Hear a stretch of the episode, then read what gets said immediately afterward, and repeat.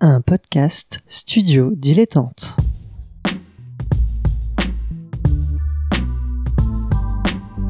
Donc ce que vous proposez comme d'habitude, c'est de la poudre de perlimpin. La République, c'est moi Et je ne me laisserai jamais entraîner par un opportuniste dans cette voie-là. Allez, rangez vos mines boudeuses, rangez vos discours de rageux.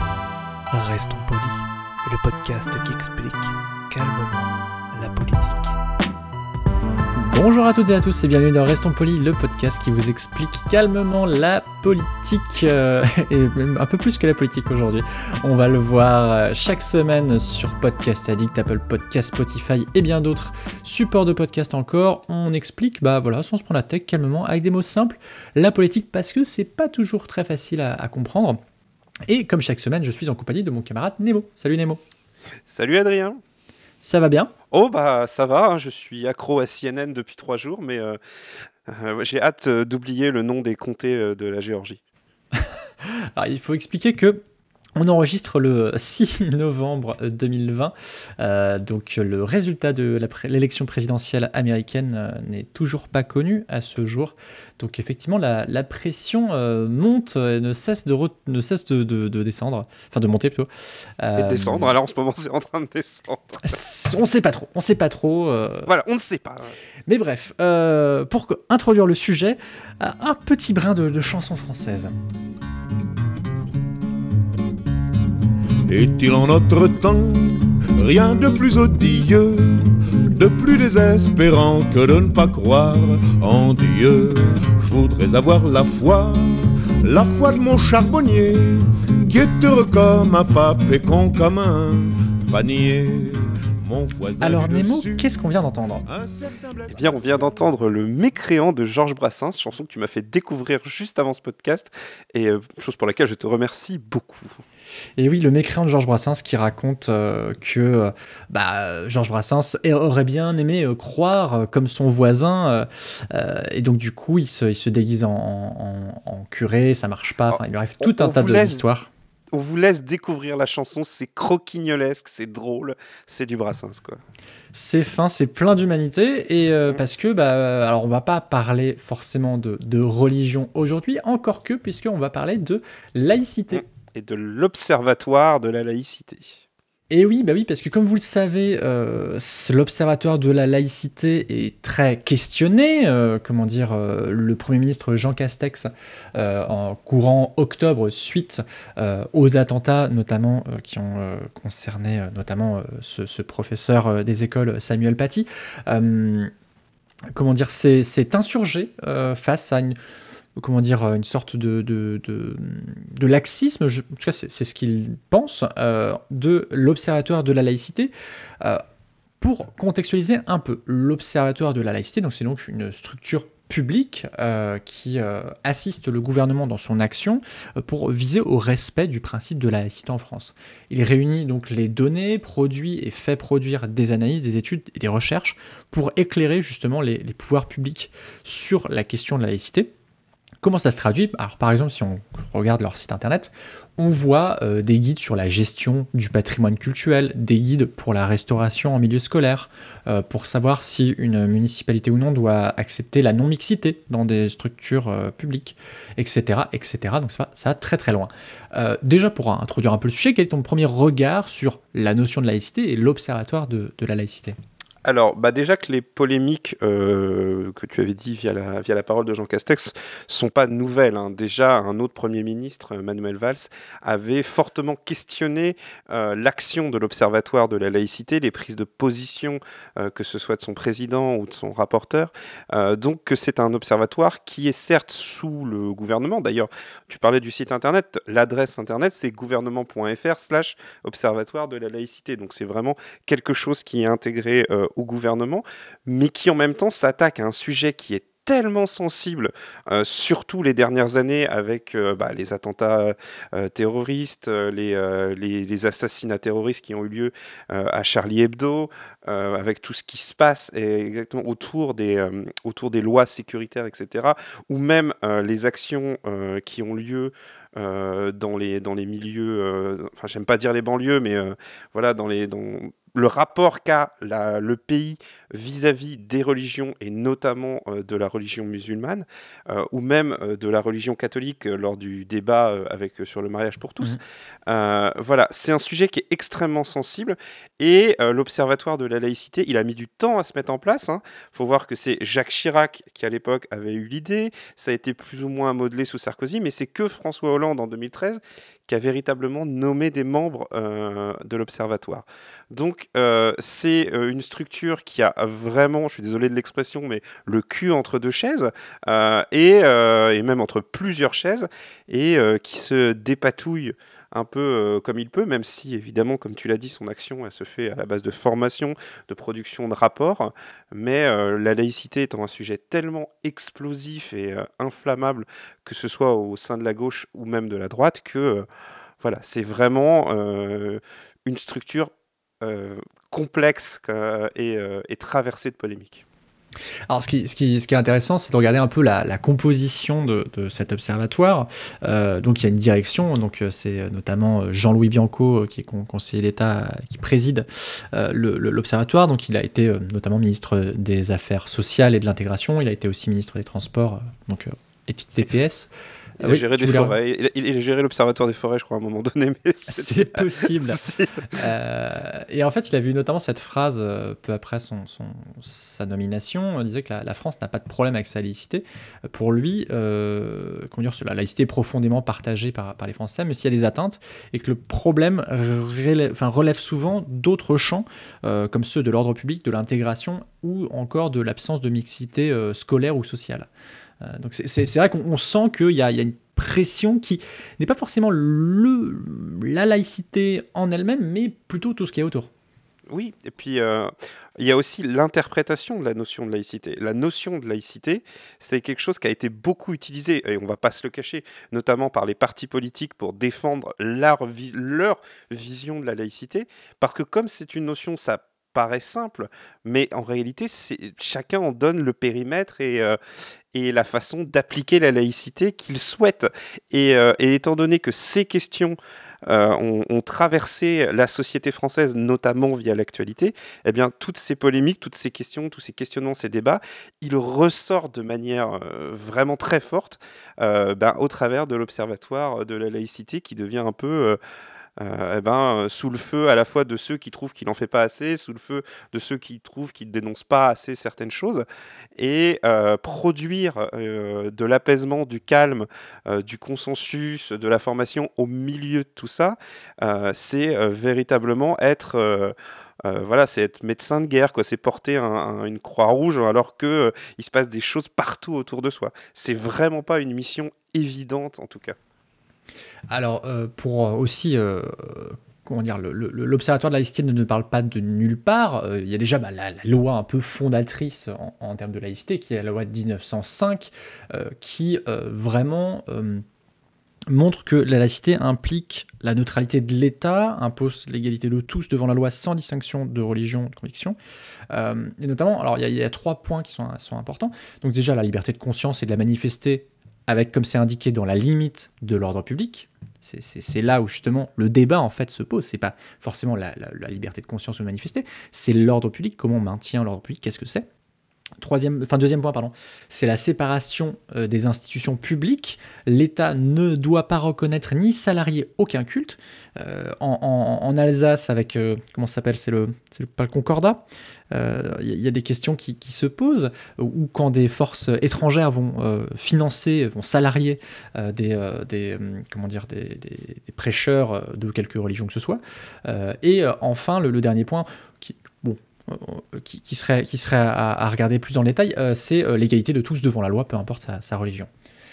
donc c'est vraiment trois piliers de, de, ces, des, lois de, de, 1905 et après de toutes les, variations qu'on a pu en faire depuis qui font que, d'ailleurs c'est une des choses que dit souvent Nicolas Cadenne, qui est donc le rapporteur général de, l'Observatoire de la laïcité, qui dit bah non en fait on, on fait que répéter la loi aux au gouvernants. Quoi. Et puis, de toute façon, ils sont dépendants du gouvernement. Donc, ce n'est pas un institut, ah, pardon, un observatoire.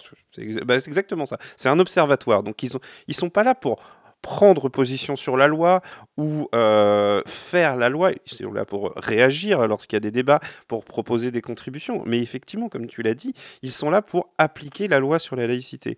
Et le, et le- le sujet, c'est que euh, cette, ces lois sur la laïcité, cette application de la laïcité, c'est là où tout est, euh, là, là où est toute la question. Euh, et c'est la raison pour laquelle eh ben, les différents acteurs du jeu politique autour des questions de laïcité essayent d'attirer à eux l'observatoire sur la laïcité.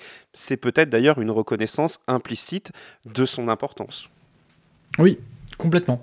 Alors pour illustrer concrètement un, un peu son travail, je, là j'ai sous les yeux une fiche pratique euh, qu'a produite donc l'Observatoire de la, la laïcité. Elles sont Euh, super bien faites. Elles sont très bien faites, vraiment. euh, c'est, euh, je connaissais pas, je, je savais que ça existait. euh, et c'est assez fou. Donc je vais prendre un, un- un cas un peu, euh, un peu comment dire, euh, qui a fait la polémique hein, euh, sur la restauration scolaire. Vous savez, ce qu'on doit faire de- des, des menus halal ou, ou que sais-je. Euh, et par exemple, bah, c'est, des trucs tout, toutes bêtes. C'est que euh, une offre de, par exemple, là je lis euh, textuellement.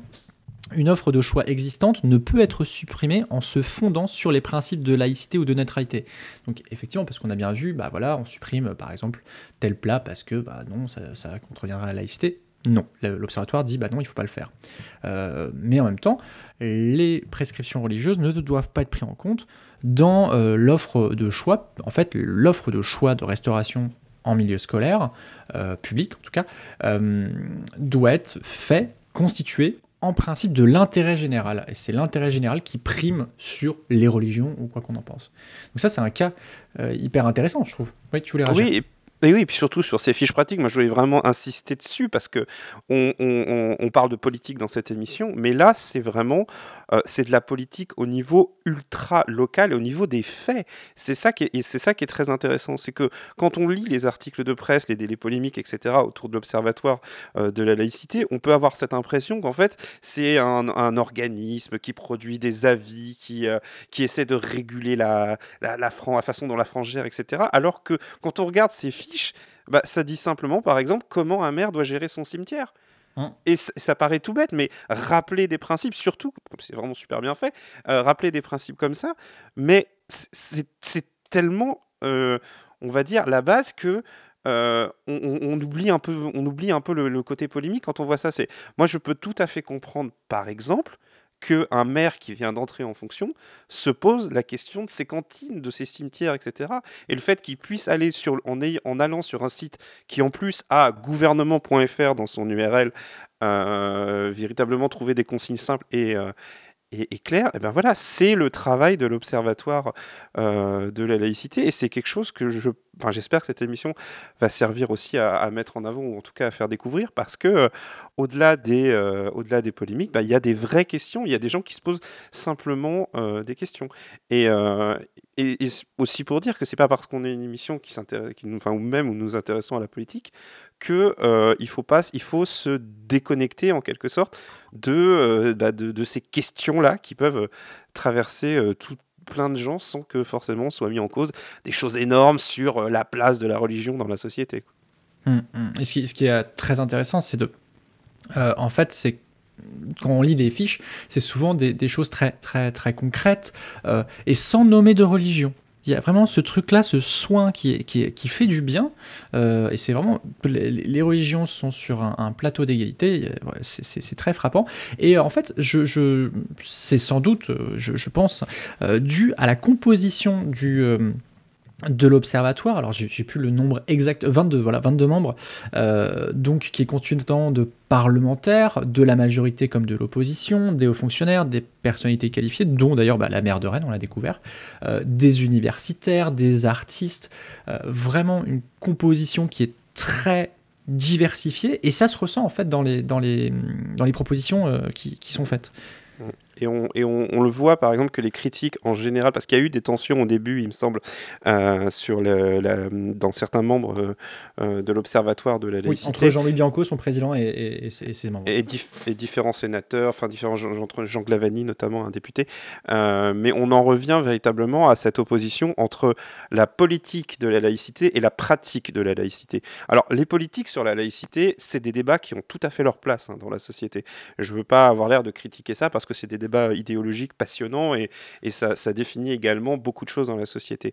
Mais comme c'est une émission qui est consacrée à l'observatoire de la laïcité, je pense que c'est bien que cet observatoire réussisse à se mettre en dehors et à, rappeler qui est son rôle, qui est de dire, eh bien, d'aider à la pratique quotidienne et de donner des réponses en fait.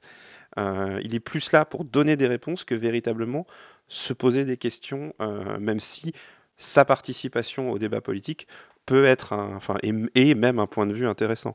Euh, on peut noter que notamment il y a une loi qui arrive là, dans je sais pas dans combien de temps du coup avec la, situation sanitaire sur le séparatisme, et il me semble, si je dis pas de bêtises, que l'observatoire de la laïcité a fait des propositions justement pour traiter de ces questions, bah, qui fait partie également du quotidien de son action. Oui, tout à fait. Et ce qui, est aussi euh, remarquable et, assez peu connu par rapport à, cet observatoire de, la laïcité, c'est le soutien euh, vraiment euh, qu'elle a je pense par exemple du, milieu universitaire. En, 2016, il y avait eu 200 universitaires qui avaient cité une, signé une pétition de soutien euh, à l'Observatoire de, la laïcité. On y retrouve notamment euh, des personnes brillantes, hein, comme Esther Ben Benbassa, qui est une experte de l'histoire euh, juive, du peuple juif et, des minorités, ou encore Benjamin Stora, expert de, la guerre d'Algérie, d'ailleurs, qui a été missionné il n'y a pas longtemps par Emmanuel Macron pour penser un peu le récit que la France pourrait faire de la guerre d'Algérie le milieu universitaire. On a vu aussi l'Observatoire de la laïcité, ou en tout cas certains de ses membres, co-signer des tribunes avec, euh, euh, comment dire, euh, la Ligue de l'enseignement, la Ligue des droits de l'homme, qui salue son, travail de, terrain. on a vu le, collectif contre l'islamophobie en France, qui pour certains en tout cas pose question actuellement. Alors il faudra voir ah, justement. ils, sont menacés, ils sont menacés de dissolution. Hein, ils sont menacés de dissolution. Il faudra faire toute la lumière justement sur les raisons de, de, cette volonté de dissolution.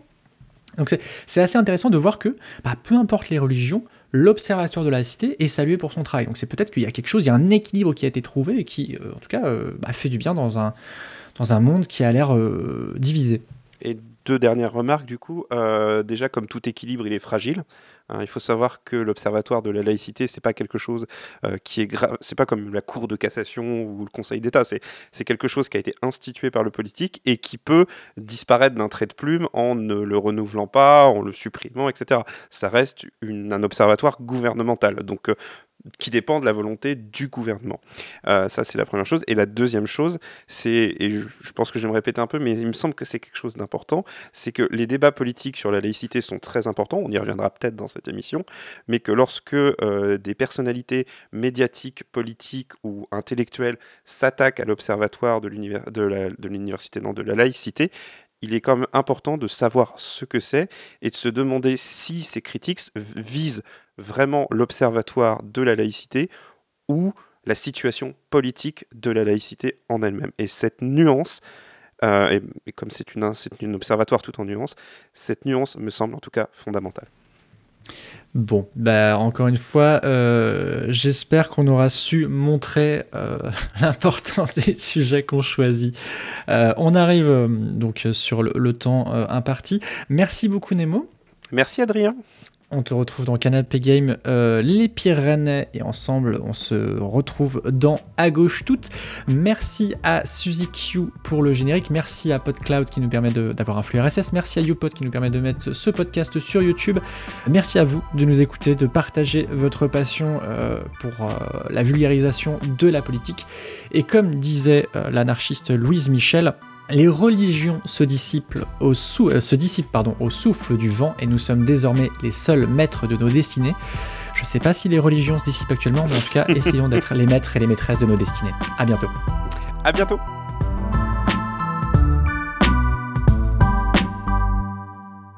Pour soutenir ce podcast et l'association qui le porte, rendez-vous sur tipeee.com slash studio-dilettante.